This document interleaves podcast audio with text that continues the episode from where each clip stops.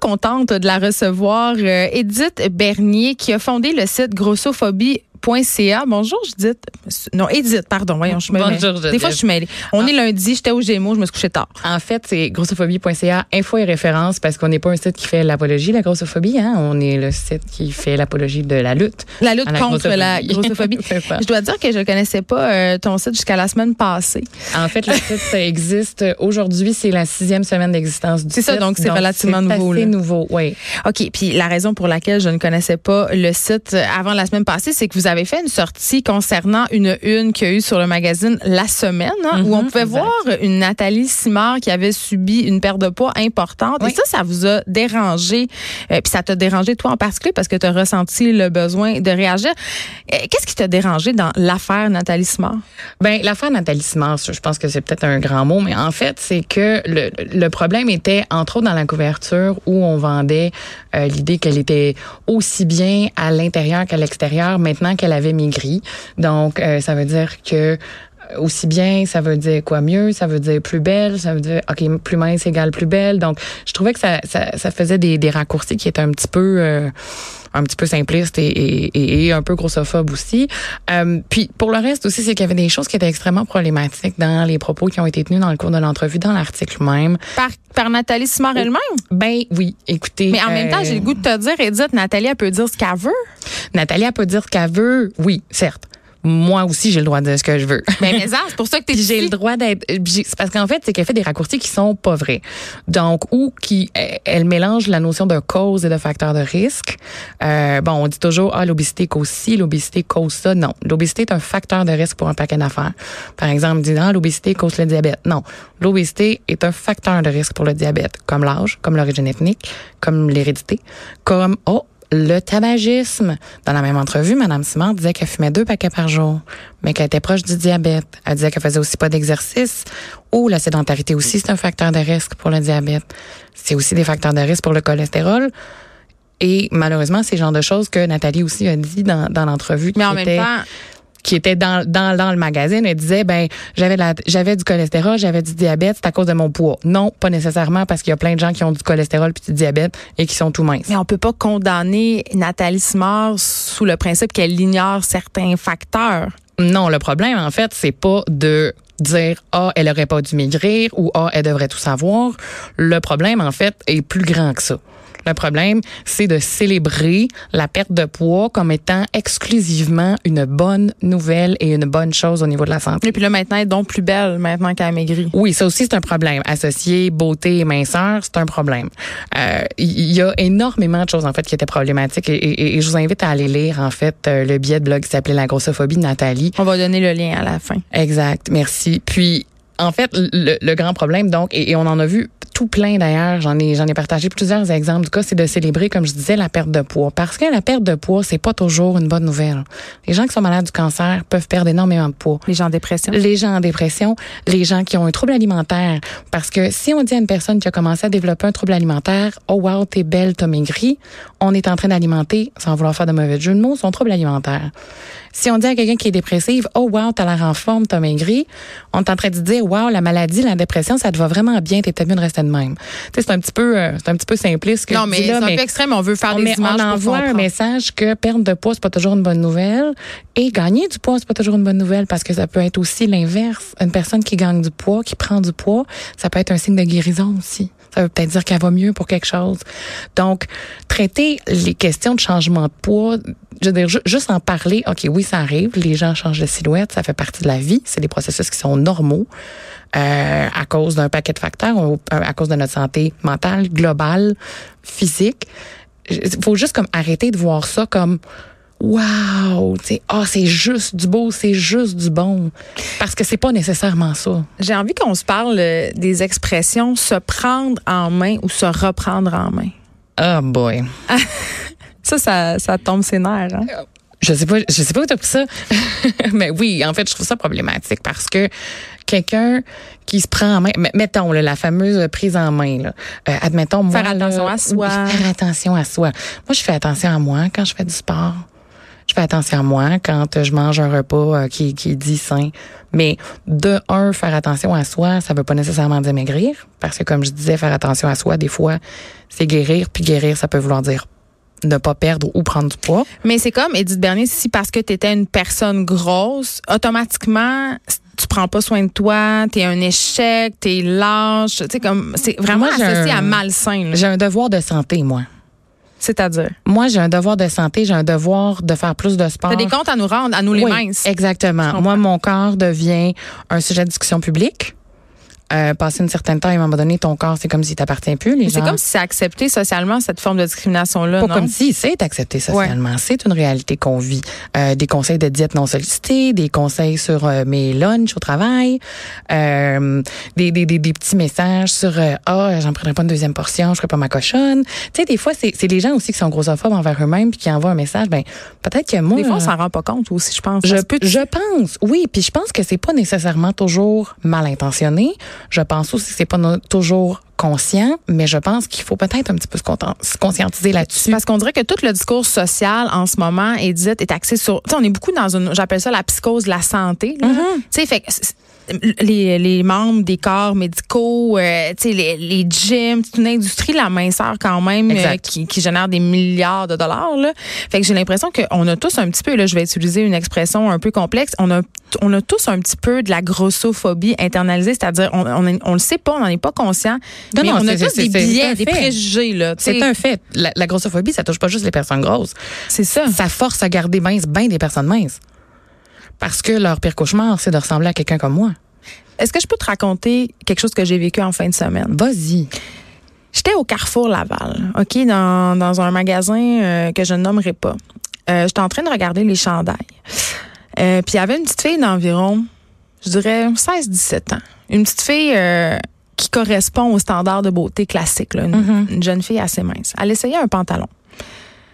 Puis il y avait sa mère à côté et elle lui a dit il me semble que tu as l'air grosse dans ce pantalon-là.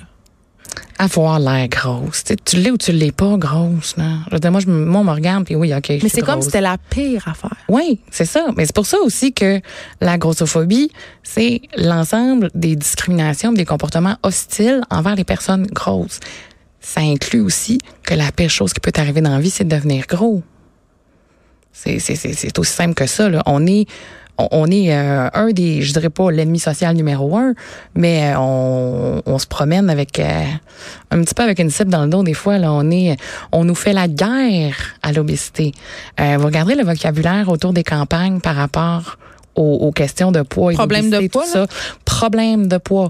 Guerre à l'obésité, c'est un langage qui est extrêmement médicalisé, justement. Obésité, en bon point, surpoids. En même temps, il y a plein d'études qui sont sorties, puis on en a parlé à l'émission récemment. 30% euh, des Québécois souffrent d'obésité abdominale. C'est pas la même. on met tout ça dans le même parce qu'on mélange santé, on mélange des valeurs sociales, on mélange esthétique, on mélange un paquet d'affaires qu'on ne devrait pas mélanger en fait. Parce que la question esthétique, par exemple, le fameux, oui, mais moi, je trouve pas ça beau. On en a parlé aussi de ça sur le blog.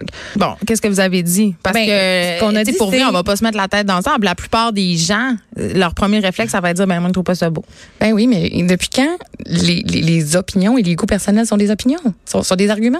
Hmm. Je veux dire, oui, une personne a le droit de trouver ça beau, mais tu peux pas juste respecter ce que tu trouves cute. Mais est-ce qu'on trouve pas ça beau ou pas beau parce qu'on est socialement construit pour trouver certaines choses belles puis certaines choses pas belles? Je dirais qu'on a à peu près 50-60 ans de brainwash en arrière de nous autres euh, à cet effet.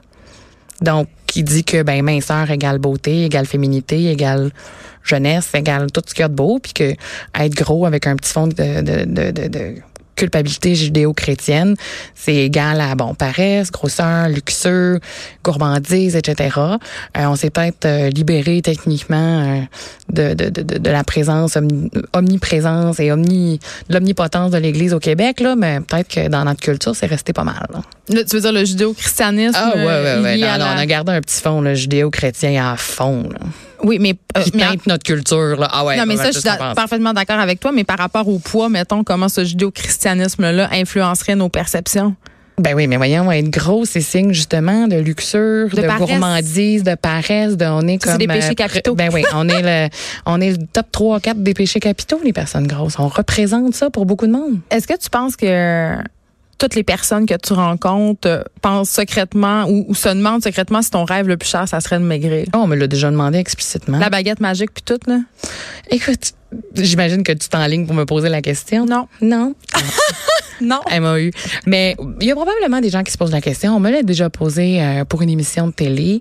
Puis, je vais vous la donner en réponse parce que, en fait, je sais pas, j'en ai aucune idée. T'as-tu toujours été grosse? Oui. Je suis née grosse. Je suis née à 10 livres.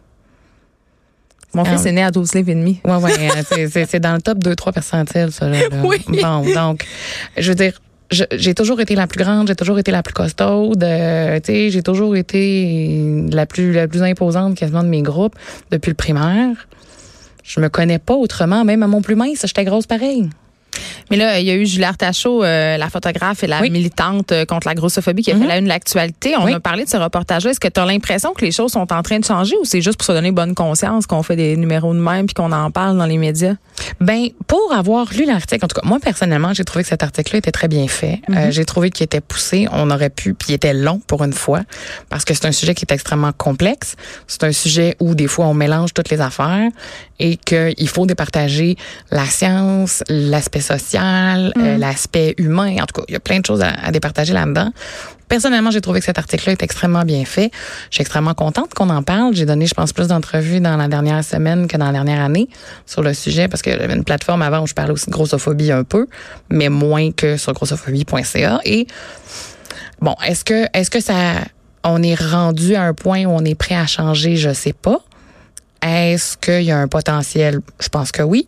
Euh, j'ai, j'ai espoir, mais on- c'est c'est le temps qui nous prouvera si on a raison. Mais visiblement, il y avait un besoin pour une plateforme comme celle que j'ai créée. Oui, puis là, à quoi ça ressemble justement? Euh, est-ce que c'est beaucoup consulté? Est-ce que les personnes, euh, justement, ils, ils voient ça d'un bon oeil, ils sont contents qu'enfin il y ait des textes euh, qui éduquent, euh, d'opinion aussi? Parce que souvent, euh, on dirait que les personnes grosses n'ont pas de place pour s'exprimer. On leur offre pas de tribune parce qu'il y a un biais quand même inconscient. On le voit là, au niveau même de l'emploi, euh, qui ont accès à moins des bons emplois, à des moins bons salaires. C'est prouvé scientifiquement, ça. Là. On en a deux pages pleines d'études scientifiques sur grossophobie.ca dans la section lecture. Une qui est directement sur les conséquences de la grossophobie, Ouais. qui parle des conséquences au niveau salarial, des conséquences au niveau réponse inflammatoire du corps en situation de fat Ouais, même, même dans les, on, on les parle, hôpitaux. Là, oui, oui, on, on parle, on parle de ça. Et on parle aussi de différents aspects qui tournent autour, comme les questions, par exemple, de l'IMC, l'indice de masse corporelle. Ah, parle-moi pas là-dessus. Non, moi non plus. Mais parce c'est que tellement désuet, on pourrait faire une entrevue juste pour ça. En effet, c'est désuet. Ben, j'avais lu que Expliquons-le un peu pourquoi. ben en fait, c'est que j'avais lu quelque part un docteur qui disait qu'en fait, selon l'indice de masse corporelle, euh, Dwayne Johnson, le fameux acteur de Rock, est obèse. Mais oui, mais c'est ça, parce que ça tient pas compte évidemment de la musculature, euh, du taux de gras. Non, Euh, c'est ça. C'est comme un indice un peu désuet et random. Donc, puis les médecins se servent encore énormément de ça, certains Ouais. nutritionnistes aussi, puis certains entraîneurs aussi. Toi, mettons, est-ce que tu, euh, je sais pas, je te connais pas, est-ce que tu vas au gym? Puis si tu vas au gym, est-ce que tu sens les regards? Est-ce que tu sens que les entraîneurs sont désespérés? Comment ça se passe? Euh, moi, j'ai eu la chance d'avoir en fait une entraîneur privée pendant que j'ai fréquenté le gym. Là, en ce moment, je dirais dans le dernier mois ou à peu près, euh, je me suis pas vraiment entraînée, mais je suis une genre de personne, je suis une personne qui euh, essaye de s'entraîner assez régulièrement. Parce qu'on voit poindre euh, des cours de yoga pour les personnes, tu sais, euh, des, Oui. des espèces de safe space parce que, tu sais. Ça prend ça. Ben oui, parce qu'au secondaire, tu sais, me semble, moi, dans ma tête, au secondaire, euh, tu sais, c'est tout le temps traumatisant les cours d'éducation physique pour tout le monde, là. Mm-hmm. J'imagine pour les personnes grosses, c'est encore vraiment pire. Ça continue dans la vie, ça, plus tard. Absolument. Fait que mettre des, des endroits comme ça, safe. Ça prend des safe space, je pense. Après ça, il y a des gens qui disent ouais, mais c'est parce que ça nous marginalise encore plus, mais des fois c'est parce qu'on veut pas avoir besoin de s'expliquer tout le temps. Ben, c'est bien que ça C'est existe. souvent une des raisons la plus importantes pourquoi les safe space existent et je sais que ça peut être frustrant pour les personnes qui ne s'identifient pas ou qui représentent pas les personnes qui sont supposées faire partie d'un safe space Ouais. X, mais je pense qu'à un moment donné, ça prend ça. Il faut et, et ça c'est une des choses que j'explique dans comment être un meilleur allié. Si Ben, on c'est est ça, une là, personne une non question. C'était ma grosse, dernière question. vas-y.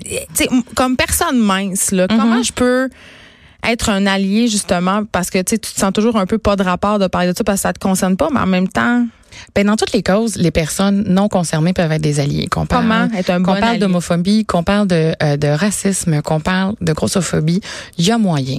Euh, on peut, par exemple, juste arrêter de parler de perte de poids. Arrêter de donner des conseils, conseils. de régime et de, et de diète, surtout quand ils sont pas sollicités. Faire attention. Je peux même pas croire que des gens font ça. Oui, oui, mais oui, oui, ça existe, je, te jure. Euh, juste être plus sensible aussi. Tu sais, on va prendre une bière, dis-moi pas que tu te trouves grosse. Je trois fois ta grosseur. Mais ça, je plaide, mais ça, on s'en rend pas compte. Puis dis-moi pas que tu te sens grosse. Oui, c'est pas un feeling. non, mais tu peux te sentir gonflé, tu peux te sentir, tu peux te sentir enflé, tu peux te sentir plein d'affaires. On dirait que c'est tellement rentré dans nos automatismes. Exact, exact. Et il y a des gens qui, euh, en fait, et, j'invite les, les, les, auditeurs, les auditrices à aller lire deux pages clés, je dirais, sur grossophobie.ca qui sont euh, dans la section sur la grossophobie. Il y en a une qui est c'est quoi la grossophobie et l'autre c'est être un allié non gros. Qu'est-ce mm. qu'on peut faire si on n'est pas gros? Et, ça confirme aussi, ça, ça, concerne également les personnes grosses qui peuvent aussi prendre des idées-là, mais il y a moyen de contribuer en tant que personne non grosse à la lutte à la grossophobie. Il y a plein de façons. Et beaucoup de ces façons-là sont entre autres dans des choix de vocabulaire et des choix de, de sujets, de discussion, des attitudes. C'est comme dans tout, finalement. C'est comme dans nos, nos billets racistes ou nos billets sexistes. Faut, faut peut-être juste penser un peu avant de parler. C'est une forme de discrimination. La, la, discrimination, ça fonctionne pas mal pareil partout. Pour vrai, allez-y, allez voir euh, ce site web. Il y a vraiment des articles qui sont fort intéressants. Puis pour faire une, une prise de conscience, des fois, on pense que ça nous concerne pas. On pense qu'on n'est pas grossophobe. Puis on se rend compte, pour vrai, en réfléchissant un peu, qu'on en a des comportements grossophobes sans s'en rendre compte. Puis c'est pas grave. On, peut se l'avouer, on peut se le dire. Ça fait pas de nous de mauvaises personnes. Je pense qu'il faut juste prendre conscience. Hein? Exact, exact. Merci Edith Bernier d'avoir été avec nous. L'adresse de ton site grossophobie.ca info et référence. Exact. On, on s'arrête un instant. Merci d'avoir été là. Merci. De 13 à 15, les effrontés. Cube Radio.